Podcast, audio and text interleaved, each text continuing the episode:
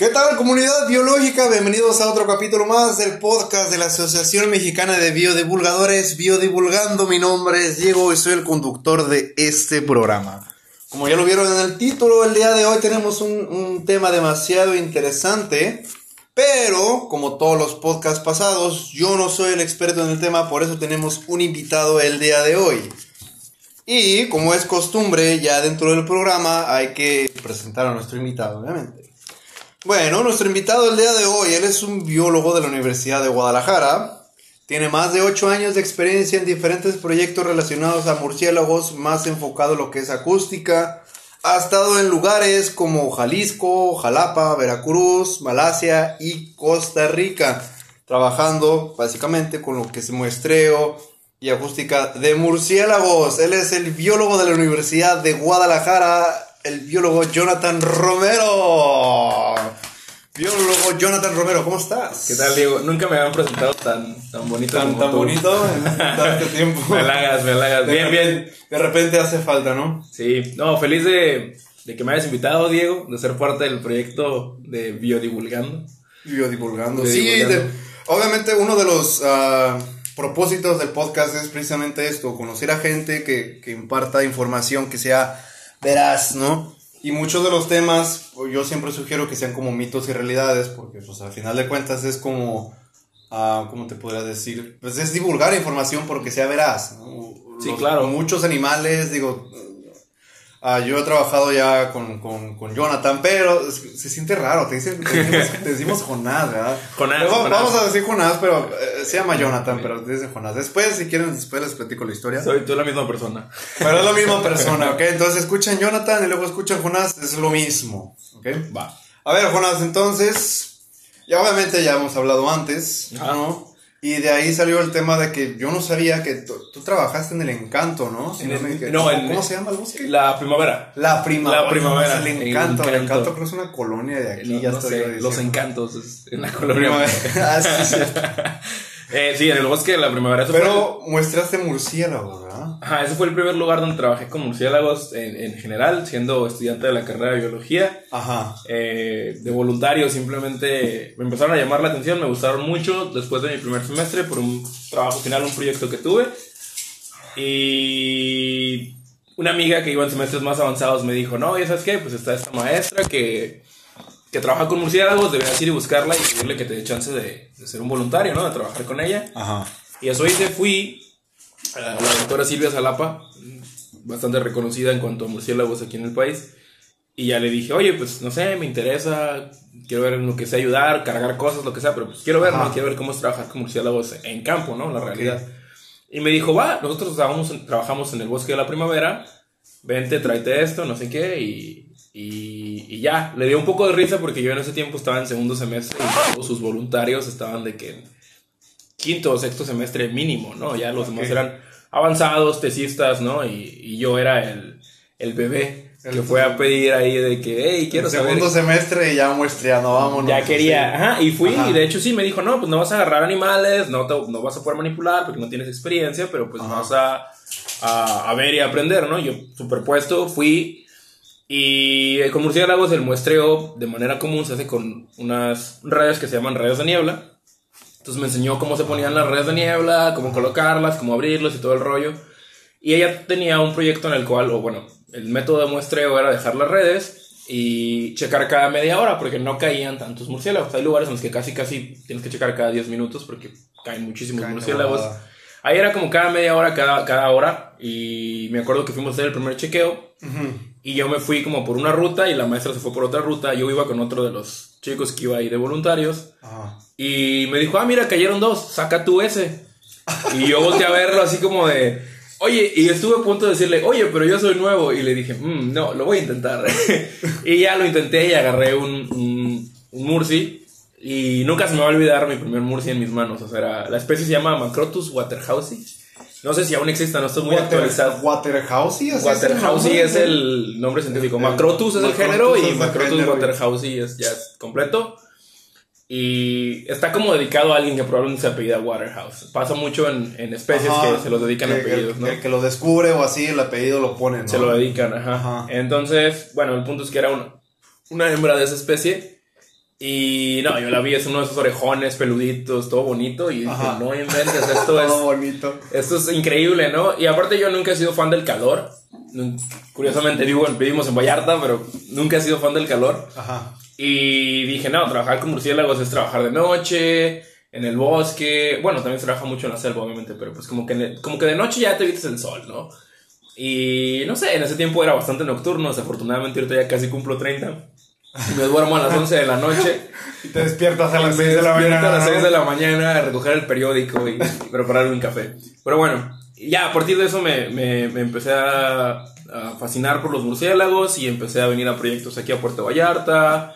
Eh, después hice ahí el esfuerzo y me fui de intercambio a Costa Rica, como bien mencionabas. En Ajá. Costa Rica aprendí bastante de un doctor que se llama Bernal Rodríguez, que justo recibió un premio de la Nat Geo Oh, de, conservación. Es, es muy bueno, él es muy, muy enfocado en conservación. Y los murciélagos son su, su modelo de estudio para demostrar como la, Ok. el daño que hace la- el humano a la- al ambiente, Al la ambiente. destrucción del ambiente y modificación de, de muchos del paisaje. Y cuando regresé a Costa Rica, o más bien cuando me fui a Costa Rica ya estaba muy enfocado y me di cuenta que me gustaba mucho todo lo relacionado a la acústica, al sonido y a la comunicación de los murciélagos. Ajá. Y yo creo que de- dentro de los mamíferos, que son mi grupo biológico favorito, los murciélagos y los cetáceos son los que tienen como cosas muy interesantes, ¿no? Por todo lo de la colocación. Pero yo particularmente me, me gustan más los murciélagos. Así que yo soy, yo soy Team Murcis y tú eres Team cetáceos, ¿no? Pero, eres fan de las orcas. pero por ejemplo, o sea, ¿qué dijiste? ¿Nomás empezaste a mostrar y ya de ahí tú agarraste el gusto a los murciélagos? ¿O desde que tú ya dijiste, segundo semestre, yo ya quiero ir a muestrear? El gusto, el gusto empezó porque en el primer semestre, en Ajá. una clase que se llama taxonomía, nos dejaron hacer un trabajo sobre 10 especies de lo que sea, pero que fueran mexicanas. Yo cuando entré a la carrera dije, ah, a mí me gustan mucho los felinos, pero solo hay 7 grandes felinos en México, entonces no me ajustaban los 10. Y luego dije, "Mm, carnívoros, pero carnívoros es un, es un término muy grande, es un orden muy grande, ¿no? Sí, dije, ¿no? no, voy a buscar algo más. Y ya, pues típico, fui a la biblioteca este, de la escuela y chequé libros y me encontré un libro que se llama Respuestas al vuelo de un señor que se llama Don, Don Wilson. Y abres y la primera página es un, es un murciélago de- que se llama zorro volador coronado o algo así es la traducción en, en- del inglés al español. Ajá. Es un zorro volador filipino Sí. y sale un monje con un murciélago de su que va desde su, el extremo de su mano izquierda hasta el extremo de su mano derecha así enorme y justo la imagen de un lado es un dedo pulgar con un murciélago que mide la mitad de un dedo pulgar Ajá. y dije no es cierto no puede ser que un solo grupo de animales tenga tantas diferencias no y empecé a hojear el libro sin leerlo simplemente con los puros dibujitos como dicen por ahí Ajá. con las puras fotos y veía la variedad de caras y decía, no es cierto, no puedo creer que sean tan diferentes, porque la primera idea que yo tenía de los murciélagos eran como unas ratitas con alas, ¿no? Como un, Sí. un animalito chiquito con orejitas y alas, ¿no? Y dije, wow, están muy chidos. Vi unos blancos que, por ejemplo, me fascinaron y los quise buscar en Costa Rica y todo. Aquí tenemos un poco de compañía perruna. No pasa nada. Y- Para que vean que todos nos...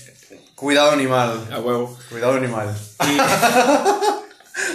Bueno, el punto, el, el- el punto es que tan- al ver tanta variedad, dije, wow, están bien chidos, vamos viendo cuántos hay en México, ¿no? Ajá. Y en ese tiempo, porque ya es que como los científicos están todo el tiempo cambiando, como que juntan las especies, las separan y no sé y qué. que cambian de orden y que ya no son de esta orden y ahora son esto. pues, Ajá, y en ese tiempo había como 120 y tantas en, en México, como 127, me acuerdo.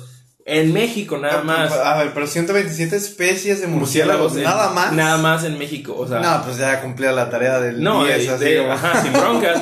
Por lo cual me dediqué a hacer puros de Jalisco. En Jalisco hay como, como 40, creo. No manches, fíjate. Hay un montón. Y yo, bueno, no sé, o sea, yo a mi parte, lo poco que sé de murciélagos, la verdad es que uno no se imagina que hay como tantísima. O, o, Tantas. o, o, por ejemplo, al, al pala- uno al escuchar África, pues de volada se le viene a la mente, ¿qué, qué elefantes, qué rinocerontes, qué esto, qué el otro? Pero realmente, o sea, México, que pues es como que pues el jaguar y que el águila y esto, pero realmente, Claro, o sea, no piensas en murciélagos. no piensas en murciélagos. Creo que en ningún país piensas en murciélagos. Digo, ahorita China, pues sí, por el COVID, ¿no? Ajá. Pero no, no creo que sea como lo que, lo que te representa, ¿no? Un animal digamos, um, simpático. Y fíjate, si dices que en Jalisco, solamente en el estado de Jalisco hay como 40 nada Sí, más, sal- en todo el país. Sí, no, hay, un- hay un montón. Y bueno, al, al darme cuenta de la, de la gran variedad que había, Ajá. literal, de la biodiversidad que tenemos, dije, vientos, de aquí soy, ¿no? O sea, es un buen grupo, a esto me puedo dedicar, me están gustando. Y yo siempre he sido muy fan de la música y al darme cuenta que los murciélagos tenían como tan um, desarrollado y era como tan interesante todo su sistema de colocación y que realmente puedes utilizar como tus bases de, de- de- no de ingeniería en audio, pero las bases del audio y de la física y cómo funciona el sonido, se me hace muy interesante. Y eso meterlo con los murciélagos se me hizo el boom. Y justamente por eso me fui a Costa Rica en búsqueda de, de una clase que ofrecían allá que se llamaba Biacústica, en la cual trabajabas con Ah. sonidos de todos los grupos biológicos. Ok, ok. Anfibios, insectos, am, murciélagos y demás. Mala suerte que no se ofertó, el semestre que yo fui, esa clase no se ofertó, pero tuve la suerte de trabajar con Bernal Rodríguez. Regresé y cuando hice mis prácticas profesionales ya eh, me fui a Jalapa, a Veracruz, donde estaba un español que se llama Antonio Guillén. Sí, de pura casualidad me está escuchando, le mando un saludo a Tony, lo quiero mucho. Tony es español. Tarde o temprano va a llegar, no te preocupes. Y, pero Tony es el experto en México. Es así, el máster de acústica. Y con él aprendí como jamás había aprendido. Y ya de ahí, pues ya, me fui dedicando todo. Tuve la oportunidad de viajar a, a la isla de Borneo, por lo mismo, por con conexiones que llegué a conocer.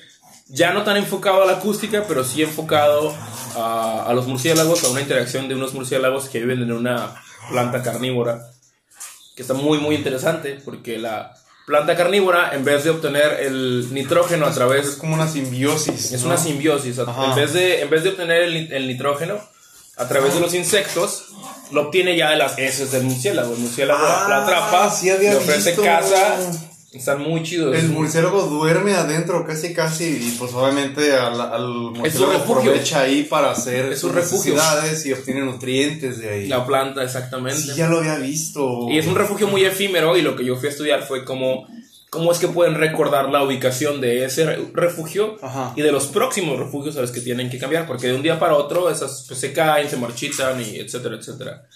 Pero ya, bueno, o sea, dejemos esto como intro, Ajá. vamos a tratar de, de cubrir, creo que la idea del día de hoy Sí, es, tratar de los, mitos. de los mitos y realidades de los murciélagos. Digo, qué bueno porque contaste un poquito de tu historia y también ya la gente medio te conoce de que sí sabes de murciélagos, que pues son, pues ahora sí que para eso existen los intros, ¿no? Claro. Pero pues sí, a ver, cuéntame realmente cuál tú creas que es como el mito así que tú digas, ¿sabes que Ya estoy harto de que la gente diga esto. ¿no? O, sea, o sea, ya, o sea, neta, es como, como las orcas que dicen que son ballenas asesinas y son todo menos ballenas, son delfines. Son delfines. O sea, ya está, y la bueno, yo que soy experto en eso, estoy como harto de que es que ballenas, que no son ballenas. O sea, ¿tú cuál dirías que es así como que el mito que dices? Ah, es que ya. no. Pues no, no me molesta, pero sí me gusta. Bueno, o sea, no, mol- no molestar, pero es como, Claro. o sea, no, No. es cierto, ¿sabes? Es La gente, mito. la gente dice muchísimo, o antes al menos se decía mucho, de que estoy ciego como un murciélago, o te quedaste Ah, ciego como un murciélago, sí. ¿no? Que, que no podría ser más falso. O sea, los murciélagos ven bien, incluso creo que mejor que nosotros en la oscuridad. No todos, Ajá. pero eh, los murciélagos hay como dos grandes grupos, eh, muy generales, ya no son grupos um, filogenéticos, o sea, realmente de manera evolutiva no están tan conectados. Pero antes por tamaño se dividían literal los macro y los microquirópteros. Dentro de los Macroquirópteros. están los zorros voladores, que no hay en América. Cabe mencionar esas fotos de los murciélagos gigantes que ven en internet, no hay en América, nada más están en Asia, en África y en Australia. En Australia, sí. No hay ni en Europa ni en América. Esos, por ejemplo, cazan, bueno, ni siquiera cazan, se alimentan Mm. en el ocaso, digamos, ah, en el crepúsculo. Y utilizan más su vista que su sentido de, no sé, de, de orientación. ¿Qué otro sentido, no? Ajá, eh, el olfato también lo utilizan bastante, pero sus ojos son muy grandes. Si, si tú ves los ojos de un, de un zorro volador, son unos ojotes bonitos, ¿no? Sí. Y realmente son muy sensibles a la luz porque cazan con la poca luz del atardecer. Y no cazan, perdón, buscan su comida. Eh, se alimentan generalmente de frutos, néctar y, y nada más. No hay ningún zorro O sea, volador. imagínate, la- usualmente ve la gente ve eso y dice, vas a un murciélagote. Ah, no, pero Huye, ¿no? Y piensan que es un. Ajá. vampiro. Y el- con frutas, o sea, a menos que seas un plátano o un melón, corre. Pero. No. Tengo una, te imagínate, tengo un plátano en la mano, corre. No, corre, corre, corre, porque, porque te va a buscar. Eh, y no, los murciélagos no son ciegos. Y los, los que tenemos aquí en México, digo, más enfocados en México, tampoco son ciegos, más no se basan en su vista. Su principal método de orientación en la noche es, el- es la ecolocación. Eh, para dar una explicación general, pues la ecolocación es un sistema en el cual a través del sonido, funciona como un radar, el murciélago emite un sonido, este sonido choca con el objeto más cercano y al regresar las ondas del sonido al murciélago, el murciélago o el cerebro del murciélago lo interpreta de una manera que yo no puedo concebir, Ajá, Y solo- crea- sí crea un- murciélago, ¿sabe, crea no? un mapa de su entorno Ajá. y con eso se puede orientar dentro de, de su de donde está, donde vuela, evitar objetos, no chocar, moverse y además de esto encontrar su alimento, ¿no? Que ya sea que sean murciélagos que comen insectos o murciélagos que están en búsqueda de frutos o que están en búsqueda de hasta de sangre, que vamos a tomar, tocar ese tema de la sangre en un momento Ajá. Pero no son ciegos, ¿no? Y cómo se descubrió o cómo, cómo se... Cabe mencionar que, que se descubrió que los murciélagos no se basan en, en- en esto de los ojos por un señor que se llama... am, ay, se me fue el nombre, pero creo que es Lázaro Spallanzini. Un italiano hizo unos experimentos Ajá. en los cuales le tapaba a los murciélagos los ojos y los dejaba Oh, volar en, un, en un cuarto lleno de campanitas colgadas en hilos. Entonces los murciélagos, al tener los ojos tapados, volaban dentro del cuarto y no tocaban ningún hilo. ¿Cómo se daba cuenta el señor? Pues porque no sonaban las campanas, ¿no? Oh, Pero luego les tapaba los oídos con los ojos abiertos y los soltaba y los murciélagos hacían un ruidajal, ¿no? O sea, las campanas... tlin, tlin, tlin. Ah, ok, ok. Y entonces se daba cuenta de que su sistema de orientación está basado en el- lo que emiten y lo que escuchan, Ajá. ¿no? Entonces, los murciélagos pues no son ciegos, o sea, si quieres decir que alguien está ciego como un animal, dile que está ciego como un topo, ¿no? Un topo si está Ah, ciego. El topo sí está ciego, sí. Entonces, los murciélagos, eso es como algo que me gustaría mencionar, o sea, desmentir el primer mito. Más, no son ciegos. no son entonces. ciegos, no es su principal sentido de orientación, Ajá. y como Pero diría un, un conocido, más sin embargo, sin embargo, no son, no son ciegos. No son ciegos, pero entonces, a ver, bueno, yo, yo siempre quiero hacerle esto una, una pregunta a alguien que sepa de murciélagos. ¿Hay murciélagos diurnos o todos salen así como del ocaso para... Fíjate que esa es una muy buena pregunta, Ajá. incluso lo llegué a trabajar. Periodos de actividad de murciélagos. Ok. Sí se tiene muy marcado que hay murciélagos que salen a diferentes horas según lo que comen. Porque tiene mucho sentido que si comes frutas, puedes salir a la hora que quieras. El fruto no se va El a ir. fruto no se va a ir. sí. Pero si comes insectos, la mayor disponibilidad de insectos, ¿a qué hora te empiezan a picar los mosquitos? No, en pues la cuando- tarde. En, en la tarde, ya Cuando como se por ahí mete de el las sol. 6, 7 es cuando más fuertes están. Pero cuando ya es de noche, baja. ¿Por qué? Sí, Porque la mayoría de los insectos bajan su periodo de actividad. No todos. Sí llega un momento la como mayoría- que entre el- de las 5 a las 7 que están como con todo, ya nomás Es es de boom. noche, noche bien y ya no hay nada. Es su boom. Y ellos tienen los murciélagos que insectívoros que se alimentan de este grupo en específico, porque hay, hay murciélagos insectívoros aéreos, o sea, que atrapan sus presas en el aire, o insectívoros, en inglés les llaman gleaning. La traducción es como de colecta, como de cosecha, que es Ah, técnicamente tomar al insecto, abrazan, ¿no? los agarran de las superficies donde se encuentran. Y un otro día, tipo yo un de día vi como un murciélago agarraba una araña, pero como que la envolvía así. con su uropatagio, su es la membrana que está en medio de las patas y la colita. uropatagio. Uropatagio. Uropatagio. Se lo escucha muy. Lo escucha muy propio. El uropatagio. No, ya no voy a decir nada más. No, no, no, ok, ok, ok. Eh, el punto es que no son, no son diurnos como tal, Ajá. pero sí tienen que aprovechar el boom. O sea, su boom está muy cerca de las, por ejemplo, aquí, que es el sunset, es como a las 8 y media, 8.45. Sí. Yo creo que entre 8.20 y 9 de la noche es un boom muy alto. Lo que te mencionaba de los murciélagos, de los zorros voladores, ellos su pico de actividad lo tienen mucho más temprano. No sé, o sea, cuando aún hay sol, no hay es sol. sunset, pero un Ajá. sol tipo, hablando de aquí de Vallarta, como un sol de las 7 de la tarde, no a las 6 porque a las 6 aún está muy fuerte. entre 7 y 8, una hora, pero sí es una gran diferencia. El problema de los de aquí es que tienen que lidiar con depredadores. Aquí hay halconcillos o aguilillas que se alimentan de murciélagos.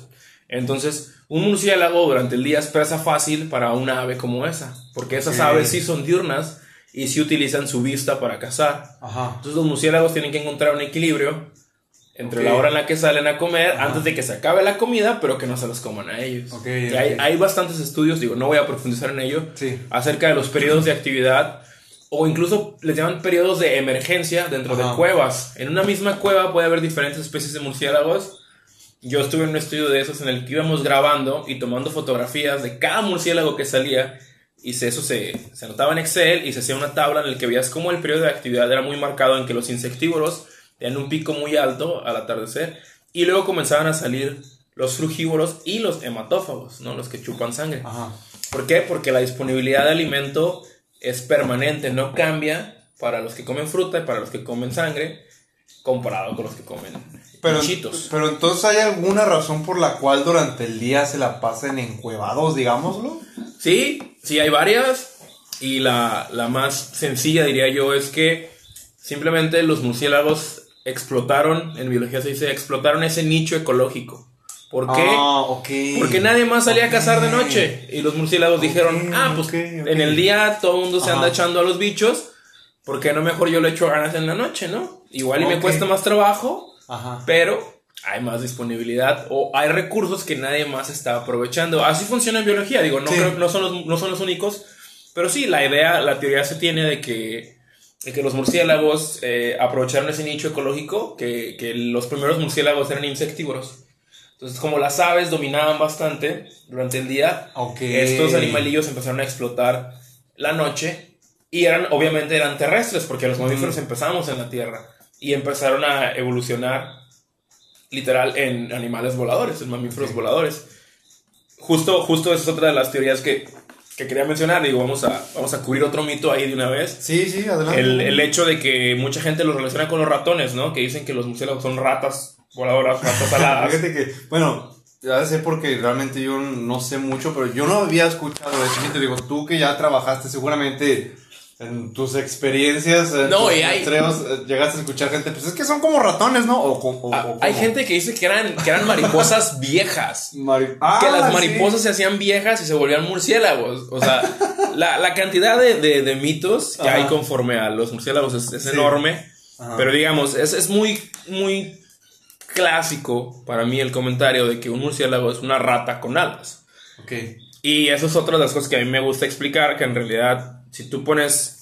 Hay unas cosas en biología que se llaman mapas filogenéticos, en los cuales ves la historia evolutiva y quién está más emparentado con quién. Ajá. E- Ejemplo, ya es que los delfines y las ballenas están emparentados con las vacas, Sí. porque había el, el Paquicetus, El Paquicetus. dio origen a, a- a las ballenas y el Paquicetus, otro compa, también dio origen como a estos, a los ungulados, ¿no? A las vacas y a todos estos animales.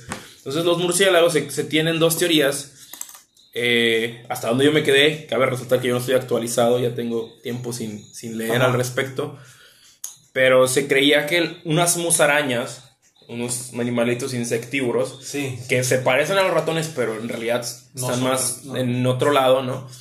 Se empezaron a explotar durante las noches. Y hay ciertas musarañas que de hecho incluso tienen, actualmente tienen un sistema de colocación, pero ellos viven en las hojarascas. Entonces, al empezar a explotar el- el- la noche, Ajá.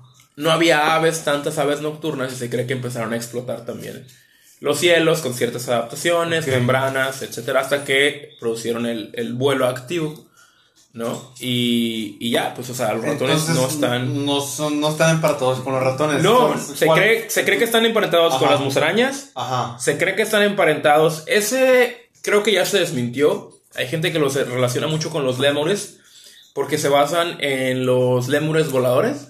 Sí. en- es un, un grupo que se llama Dermaptera. Se creía que estaban relacionados de alguna forma. ¿Por qué? Porque los zorros voladores tienen esta carita bonita con ojotes que se parece mucho a los, los lémures. Ajá. y sí, igual los hecho- lémures solo se encuentran en el continente africano y el origen de los murciélagos se atribuye a el continente africano, ¿no? Ok, Entonces, ok. como que por ahí iba la cosa, Pero al parecer la genética indica que no, que no es cierto, que no, Ok, no son entonces compas. realmente, digamos, ahorita, ahorita, el más cercano, el pariente más cercano donde tú te quedaste es la musaraña. musaraña o los caballos. Los hay, o- caballos. hay otra idea eh, que dice que los caballos, que ahí había unos... Es que está bien chistoso, de esto sí no sé nada, voy a mencionarlo como súper... Si estoy mal, alguien corríjame ahí, coméntele a Diego. ok, ok. había caballos arborícolas. Existían... Arborícolas. O sea, los Esa ancestros- los sé. Ancestros de los alguien- caballos- al- a alguien que nos comente. o Claro, no, no, que- no se imaginen un caballito, ¿no? Simplemente estoy hablando. Los ancestros de los caballos, había caballos que, se- que estaban en los árboles y se cree que algunos de esos fueron generando Sí, o sea, es no como, es como cuando dices, o sea, cuando le dices a la gente, es que los delfines antes estaban en la tierra, es como de, ¿cómo puede ¿Qué? ser posible? Es como igual, los caballos antes estaban en los árboles. es- ¿Qué? ¿Qué? O sea, puede ser, ¿no? Puede ser, ajá, pero digo, realmente no somos expertos en el tema y tampoco nos, nos preparamos tanto para, para, para el. Entonces, a ver, los murciélagos no son ni ciegos. Realmente tienen, digamos, buena vista. Ahora, el hecho de que salgan de noche no significa que sean como sensibles a la luz, o sí. Hasta cierto punto sí, Ya se han vuelto sensibles a la luz. Pero de tanto que Pero- explotaron eso, como tú De, dices, de ¿no? su tipo de vida. Es como si, si ves a un armadillo de día, por ejemplo. Los armadillos son súper nocturnos. Siempre salen Sí. de noche, andan buscando su comida. Es como raro, es como exponerse. Ellos no salen de noche porque se exponen a depredadores y pues porque simplemente su, su ciclo, su, su ritmo de vida, por así decirlo, así funciona, ¿no? Su horario laboral. De ocho horas. De 8 horas, no más. Ah, Entonces no son ni ciegos, no son no son ratones No son voladores. ratones.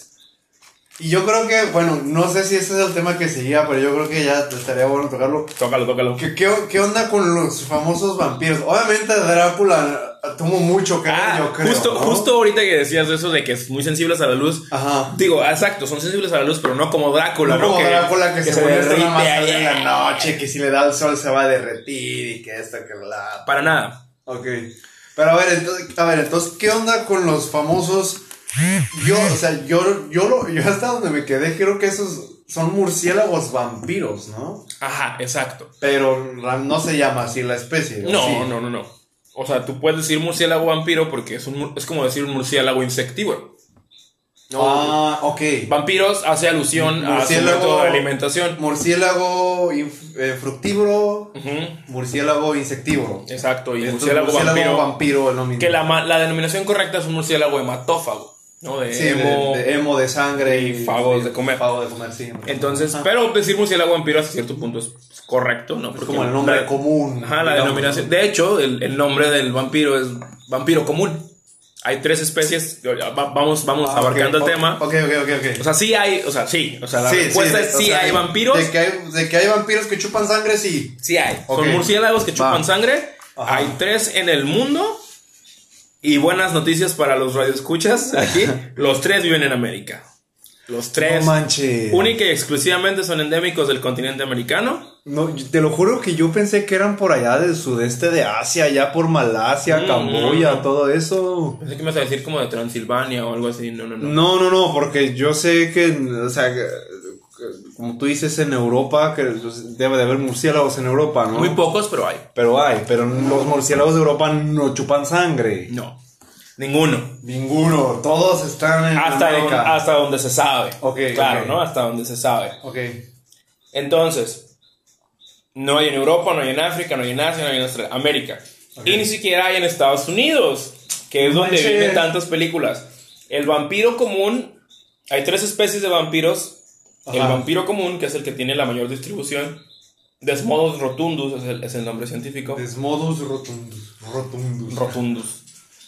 Su tope Ajá. es el norte de México. Hay registros en Texas. Ya hay registros. Sí había, sí había escuchado pero eso. técnicamente México es su límite norteño. Argentina es su... O sea, digamos que en- entonces en todo México puedes hallar murciélagos vampiros. Ay. Claramente que cumplan con las características que necesitan, que le gusta el calor, Ok. disponibilidad de alimento. Entonces lugares fríos como el no. centro de México, donde hay sierras que en invierno cae nieve, no hay. No, no, no, no, es muy raro. De hecho, la diversidad de murciélagos am, disminuye conforme la altura y conforme la temperatura. O sea, Eh, es, es como que la mayor, la mayor parte de la diversidad funciona así, ¿no? Conforme te vas a una zona de mayor calor y de menor altura, la, la diversidad es mayor. Y si subes hacia las montañas, la cantidad de murciélagos disminuye. ¿Por qué? Por el frío, por la disponibilidad de alimento, etcétera, etcétera. Ajá. Entonces, estos tres murciélagos, solo uno de ellos es como muy común, muy abundante. Es el vampiro común, Desmodus rotundus. Y literalmente se alimenta de sangre de mamíferos. Ok. Se cree que antes de la llegada de los españoles se alimentaba de venados eh, y quizás liebres, ¿no? Pero realmente no había No había ni ganado, Tanto. ni vacas. no había ganado, nada, no había caballos, nada de eso, ¿no? Jabalí sí había, obviamente, pero Bueno, también sí. eran parte de, de sus posibles opciones. Pero no había tanto, ¿no? Y obviamente personas, ¿no? Las personas también somos parte de su, de su dieta.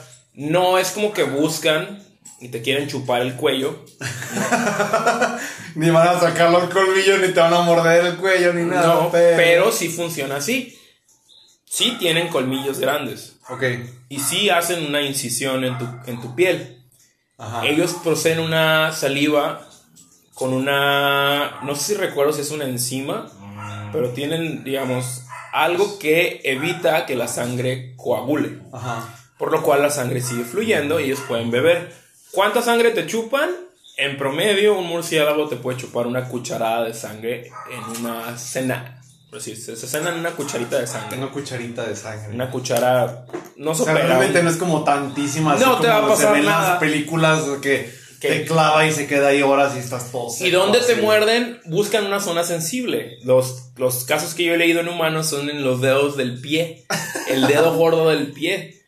El O dedo gordo del pie, imagínate. en las vacas, pues pasa mucho que En- en las ubres y en las orejas. En las orejas, sí, Sí, he escuchado de que en las Entonces, orejas. el problema es que los murciélagos, en este caso los vampiros, suelen ser vectores de muchas enfermedades mortales para el ganado. La rabia, que es la más común. Entonces, pues por eso es, es tanto el miedo a los, a los que realmente conocen la existencia de estos vampiros. Antes de, de extenderme más en el común, o sea, quiero mencionar que los otros dos Sí. este, son vampiros también, pero son especialistas más en aves. De manera general se enfocan más en sangre de aves Ok. y no son tan comunes. Yo en mi vida solo he visto uno de los otros dos, aparte del vampiro común. El vampiro común sí lo he visto un montón de veces. Ok. Eh, al, al otro, a los otros dos solo he visto uno, que se llama Difila eucaudata. Ecaudata. Bifila eucadata. Ecaudata, creo que es. Ecaudata. Eucadata.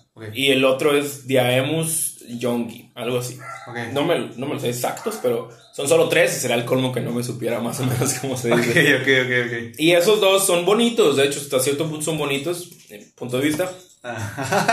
Y nada, o sea, no representan un riesgo porque realmente se enfocan en, en- En en aves. gallinas, en aves.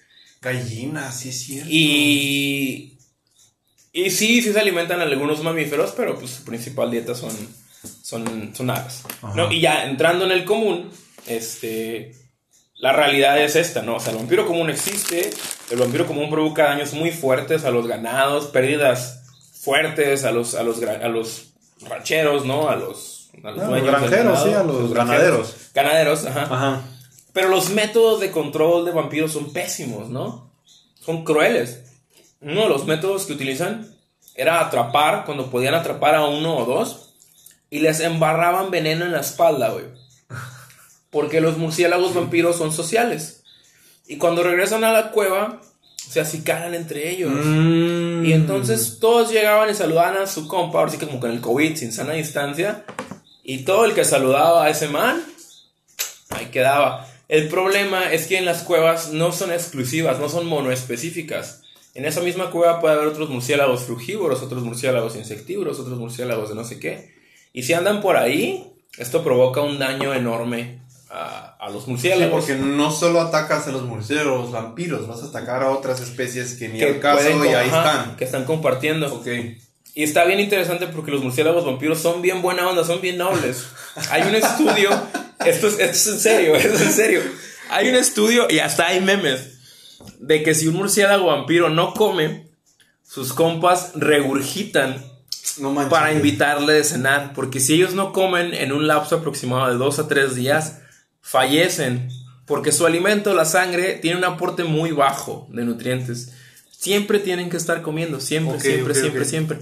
Entonces, por ejemplo, si tú y yo somos compas vampiros y salimos a, a cenar, yo regreso y ya, a gusto, yo cené y tú llegas y me dices, oye, ¿qué onda? La neta es que no cené, no encontré nada. Y digo, ay, te va.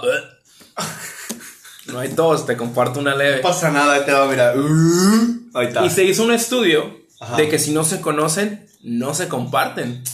O sea, sí hay un reconocimiento social muy interesante en los vampiros al respecto y pues te causas como que, que increíble que ese tipo de animales, ¿no? Tengan ese esa socialis- Y- socialismo, ¿no? Y, y, bueno, y yo me imagino que el hecho de que empezaron a, a- a- tomar, a- dijeron, ah, pues yo creo que es muy difícil conseguir eh, frutas, insectos, pues ahí están ya las vacas, pues es- no sé, pues hay que, se les va a chupar la sangre, órale va, y ya empezaron a evolucionar. Claro. Me imagino que fue algo así como... Desde, dices, ¿no? ajá, como lo que mencionamos, más bien antes de las vacas, porque ya había vampiros antes de, como decía, antes de Ah, bueno, llegar las vacas. Sí. Pero sí, ¿no? Es como un- es igual, es un nicho ecológico que se, que se aprovechó. se explotó, Jamás y- me he puesto a leer del origen evolutivo de los vampiros, que sería muy interesante checarlo. Ahí sí, no sé cómo empezó. Ajá. Pero me imagino que tiene que ver que viene de un murciélago carnívoro. Porque hay murciélagos que sí cazan ranas, hay murciélagos que cazan pescados, Ajá, hay murciélagos, te iba a decir, hay murciélagos hasta pescadores, ¿no? pescadores, ajá, de insectos y de peces, de los dos. Ok. Entonces, pues yo creo que iba más por el lado de los, de los carnívoros. Y dijo, pues ya en vez de estar cazando a la presa completa, pues puedo obtener algo de la sangre. No sé cómo funcionó. Pero entonces, bueno, a ver, obviamente ya mucha gente que nos va a escuchar, pues va a escuchar que estamos hablando de vampiros. O sea, realmente hay que tenerles miedo, o realmente, o sea, que, o sea, si, si, te, si te llegara como a chupar la sangre uno, ¿qué te va a pasar? O, o, o sea, o, es muy poco común realmente que ataquen a humanos. Es, es relativamente... O realmente nunca vas a saber.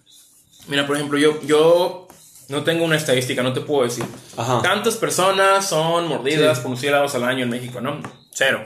Sí, debe de haber un parámetro, pero... pues, si no- Pero lo que Ajá. sí te puedo decir es que si tienes puertas en tu casa y tienes ventanas, ya la hiciste, ¿no? Las personas que sufren de ataques de murciélagos son personas del campo que generalmente tienen casas en las que no tienen una protección en su ventana, que incluso no tienen puertas, Ok. o que por situaciones de calor, claro, pues duermen con todas las ventanas abiertas y viven cerca del ganado.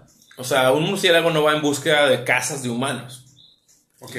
es muy probable que fueron en búsqueda del ganado y el ranchero puso a sus vacas en un cuarto en el que los murciélagos ya no entraran, pero pues entraron al cuarto del chamaco y esto pasa, o sea, por eso la gente también luego crea este mito acerca de los vampiros, de que les gustan los humanos. Si un murciélago vampiro encuentra fuente de alimento una noche en un lugar, ten por seguro que va a regresar a ese mismo lugar la noche siguiente. Ok. ¿Por qué? Porque no es tan fácil, ¿no? No es tan fácil encontrar una presa, porque generalmente las presas se mueven, ¿no? Porque no las matan, ¿no? Ahí quedan y van a seguirse moviendo. Entonces, ellos buscan, regresan ahí, tienen buena memoria, tienen buen sistema de ubicación y de memoria. Ujú. Entonces, si te mordieron a ti como humano, es muy probable que el murciélago regrese a quererte volver a chupar. No es como que te quiera convertir en vampiro. No te vas a convertir No te en vas a vampiro convertir en vampiro, eso sí les que te puedo mordió. asegurar. Ajá, ajá. No, pero lo que sí tienes que hacer es ir directamente al hospital y que te pongan la vacuna antirrábica. Ok. Porque sí son vectores muy grandes. Y cabe mencionar, No es el único que transmite la rabia. No, que... Un murciélago que se anda echando unos higos, que se anda comiendo unas guayabas, Ajá. igual si te muerde te puede transmitir la rabia. Cualquier murciélago te puede transmitir la rabia. ¿Por qué? Porque son vectores. Pero la, el índice de existencia de la rabia en murciélagos es mucho más alto en, en- en los vampiros. Ok. Y digo, tratando de contestar un poquito más parte de tu pregunta, no hay que tenerles miedo. Ajá. Digo, hay que tenerles, como cualquier animal de vida libre, hay que tenerles respeto. Y hay que entender que es poco común que tú veas a un vampiro volando cerca de ti. Si ves murciélagos, o sea, si cualquiera de las personas que están escuchando ver murciélagos volando cerca de su casa, estoy 90% seguro de que no son vampiros. ¿Por qué? Porque los vampiros suelen pasar el día en lugares muy húmedos, muy, muy húmedos y muy calientes. Ok. Cuevas. Ok. Así, cuevas abajo de puentes que estén cerca de un sistema de alcantarillado o casas abandonadas. Los murciélagos que suelen llegar a las tejas, que suelen llegar a los em, no sé, en la que ves, o noche. que ves volando ahí de repente en medio de la ciudad, seguramente comen insectos o fruta insectos, insectos o fruta. Entonces no, no hay que tenerles miedo. No hay Sí, que tenerle porque- miedo a ningún murciélago. Ajá, no sé si te ha tocado ver, pero luego aquí, bueno, yo, yo que he vivido en varios lugares de, de costa, o sea, que he vivido en Cozumel o aquí en Vallarta, de repente ves a los, vas caminando en la noche en la banqueta y ves a murciélagos volando ahí de árbol en árbol. Sí, en, Cozumel sí. Era, en Cozumel era muy común, digo, toda esa área de Playa del Carmen, precisamente ahí, co- como están los cenotes, está muy caliente, está muy húmedo, era muy común que caminabas en la noche y veías el murciélago pasar por arriba de ti. Claro. Pero no significa que, ah, va a chupar la sangre, o sea, no. Y mira, no sé, no sé cómo sea el orden cronológico, no sé si se descubrió primero la especie como tal, si des- describió, no descubrió, se describió como tal Ajá. a los vampiros primero o se escribió primero este libro de, de Stoker, de, de Drácula, de Vlad Dracul. Pero existen, curiosamente, existen murciélagos con el nombre de vampiro en su nombre científico. Aquí en México hay uno que se llama Vampirum spectrum, Vampiro me espectro. que es el murciélago más grande que tenemos en México. ¿no? Su, su- mide más o menos como así, como unos um, 60, 70 centímetros de envergadura de alas. Ay, Está bastante gran- grandote. está grandecito. Pero ese es carnívoro, ¿no? Y en Europa hay algunos más también con el, con el, fal- con el nombre de, de falso vampiro común. No, falso vampiro, no sé qué, ¿no? Ajá. Pero son los falsos vampiros porque antes los investigadores le atribuían al ver a ese animal volador extraño que creían Ajá. que esos eran los vampiros, pero en realidad, pues no. O sea, el, el vampiro es, es otro man, ¿no? Ok. Entonces, a ver, el vampiro común, digamos que es el que más común, es, su tope es el norte de México o hasta Texas, ¿no? Ajá. ajá. Los otros dos, eh, pero, o sea, entonces es de México para abajo, es todo Centroamérica. hasta, el norte de Argentina. De- hasta del- el norte de Argentina. Sí, de- ya, porque ya después llegas a la Patagonia y ya es frío. Sí, no, pero incluso antes, o sea, antes como a la mitad de Argentina, donde todavía es como un poco templado. Entonces, no del norte de Argentina hasta el norte de México, el vampiro común. Los otros dos tienen la misma. No, no, los otros tienen una, distribu- una distribución mucho más específica. Ajá. Eh, yo diría que como del centro sur de México hasta probablemente el norte de Sudamérica, que sería como los finales de... Por ahí de, está Perú. del Amazonas, del no. Amazonas. El Amazo- Ah, los límites del Amazonas yo creo que Sur será lo más Brasil, sur. yo creo, algo Exacto. así, ¿no? Ok. Más o menos así. Ah, mira, qué interesante. Eso está bien interesante. Sí, sí, sí. Digamos que los otros dos tienen esa, esa distribución, digamos. Sí, y es una distribución mucho más puntual, ¿no? Es como en zonas mucho más específicas, te digo, no es, no es común encontrarlos. Sus poblaciones son mucho más pequeñas. Ajá. Y, y sí, pues, o sea, su, su alimentación también es pues más específica, ¿no? De, de aves, no, no es como que anden en busca del ganado.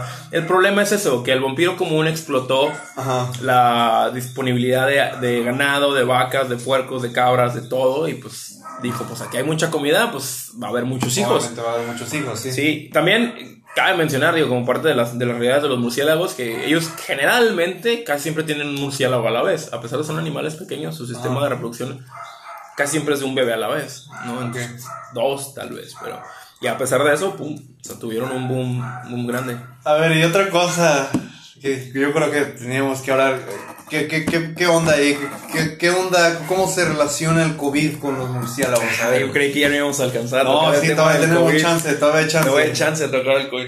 Pues digo, obviamente pues, no tenemos tanta chance, pero sí hay, entonces. A grandes rasgos, Ajá. aquí, aquí sí ya, por ejemplo, yo ya no tengo expertise en ese tema porque yo jamás me, me clavé Sí, en la pues eso- cuestión y de... aparte eso pasó hace, Hace tres años. años.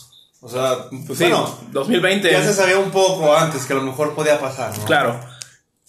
Entonces, a lo que sé y he leído, Ajá. y principalmente de gente que sabe y que, que sigo por esta cuestión de los murciélagos, Sí. todo comenzó, comenzó porque el, el SARS-CoV-2 o el, el COVID-19 Ajá.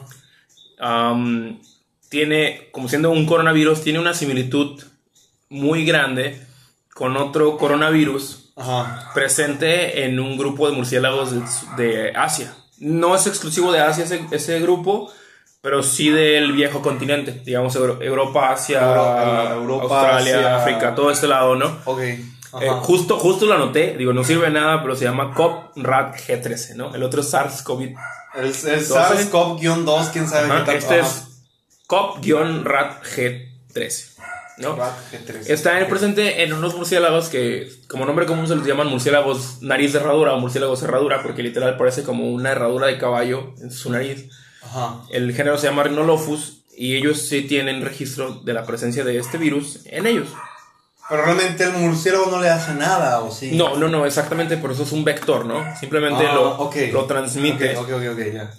¿Cómo te lo va a transmitir? Pues mordiéndote, pero pues un Rhinolophus es un murciélago insectívoro, entonces no andarte mordiendo. Y lo que yo leí, esto, esto es basado en, en- en fuentes, principalmente en el INECOL, un, un artículo no científico, un artículo, digamos, de divulgación, así como, como este podcast, en el que explican que no se cree que haya sido directamente de murciélago a humano. O sea, no es como que un humano se comió una sopa un caldo de murciélago, como dicen. Hasta memes hay, ¿no? De la sopa de Cosa, murciélago. cosa chistosa que los memes y las imágenes de, de la gente comiendo sopa de murciélagos es de los zorros voladores. Los que se comen en Oh, China son los zorros voladores, que es muy diferente a los rhinolophus. Los rhinolophus son murciélagos chiquitos con una nariz muy chistosa y a esos no se los comen. Esos no están en los mercados O de sea, China. la sopa es de zorro volador, no es de rhinolophus. Exactamente. Ok. Y si se lo comen es más raro. Pero se cree que en el manejo de estos murciélagos, o de algún otro murciélago, y en el, en el manejo de los pangolines, hay Sí. gente que está relacionando más al pangolín. Que el pangolín es el único mamífero que tiene escamas, creo, algo así. Exactamente. Es como un armadillo, pero más Pero- armado. Ajá, está más grande y no se, no se hace tanto bolita como el armadillo. Exacto. Ajá. Bueno, el pangolín, ajá. El pangolín. Entonces ahí le tiran más al pangolín. Que por cierto, de hecho creo que ese es nativo de allá, de, de esas áreas también, ¿no? Nada más del sudeste de Asia y todo eso. Asia y creo que en África también. Ajá. No estoy muy seguro. Sí, creo que sí. Eh, bueno, y entonces, este artículo que estaba leyendo mencionan que realmente no existen evidencias y, y se han seguido publicando artículos Ajá. tratando de defender al murciélago, ¿no? Porque se empezaron a hacer, eh, leía que una matanza, una quemazón en Perú de poblaciones de murciélagos y, y la gente no entiende que pues los murciélagos son, son miles, literal miles, más de O mil. sea, no significa que todos los murciélagos tienen COVID. Exacto, son más de Ok. 1300 y tantas especies de murciélagos en el mundo, ¿no? Y ni siquiera, o sea, las de aquí no, no, ni al caso, ¿no? Pero, Pero, ahí pero bueno, ahí es, es como donde las entra. lechuzas que apedrean que porque son, que, Son que brujas. Son brujas, ¿no? Son brujas, pero no se Ajá. vacuna la gente porque hay no. Pero bueno, Pero bueno, eh, eh, aquí a lo Porque que el vamos. COVID es un invento del gobierno, ¿no? Claro, sí, claro, claro, Claro, sí. Y el, el punto es que no se puede culpar al murciélago. Claro, Ok. es probable Ok. Ajá. que el ancestro del COVID-19, del SARS-CoV-2, del sea SARS-CoV-2, ese famoso. sí G13. venga del murciélago, más no se puede... O sea, no es como de. El COVID viene del murciélago, a huevo. No. No, no se puede comprobar que la transmisión fue de murciélago a hombre, cero. Y eso está causando un daño muy grande, porque aquí sí ya quiero mencionar que los murciélagos tienen unas funciones ecológicas súper, súper, súper importantes, ¿no?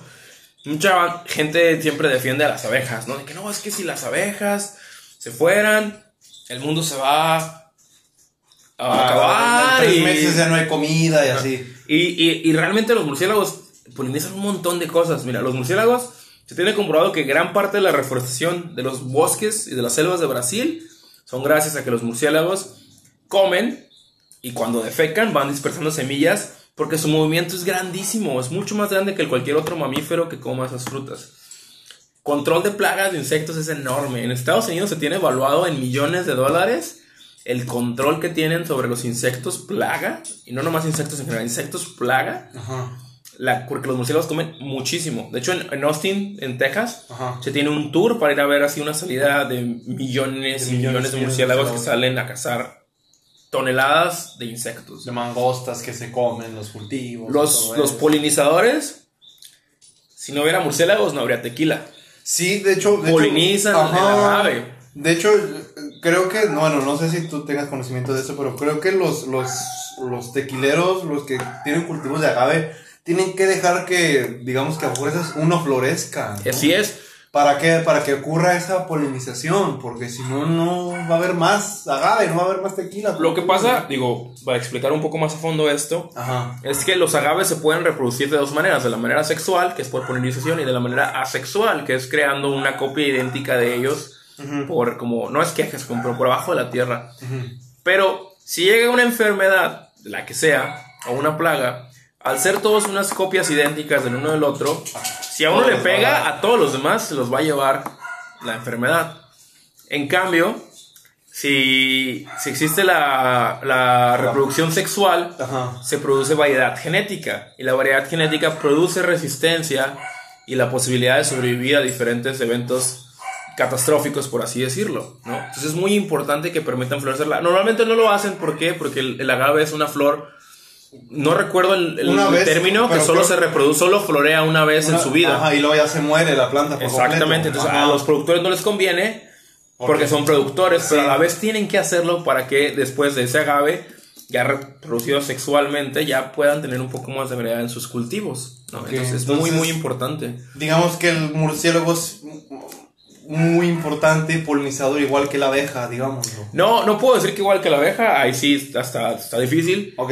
Pero, pero, también es- poliniza, es, ¿no? muy importante, sí, poliniza muchas flores que es- son exclusivas de murciélagos, ¿no? Que se, que se han desarrollado ahí un nivel de mutualismo muy interesante.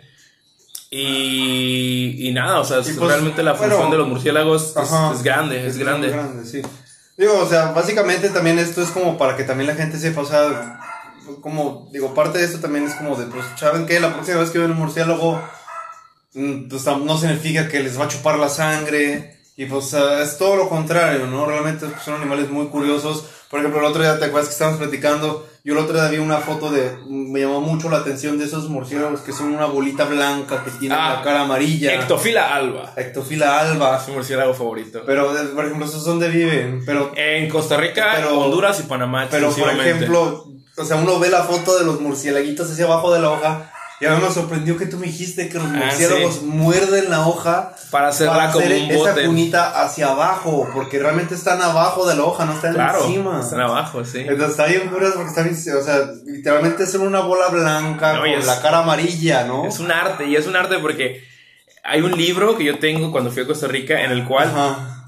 puedes identificar qué especie de murciélago probablemente estuvo en ese refugio, porque los refugios los dejan abandonados. Sí, y tú andas en campo buscando refugios y es muy chistoso cómo te encuentras un refugio y dices, ah, mira, probablemente aquí estuvo este man, ¿no? Porque por el tipo de mordida que hacen, por el tipo de plantas que utilizan. Mm. Y está bien chido porque te ayudan a identificar, hacen categorías que de sombrilla, que de barquito, que de doble no sé qué, por cómo muerden y cómo O sea, modifican no nomás es como de, ay, sí, muerde nomás. No, o sea, tienen su chiste. Les llaman murciélagos constructores o les- tent builders o algo así, en eso, o sea, como de casa de campaña Como de le casa de llaman en campaña, inglés. sí.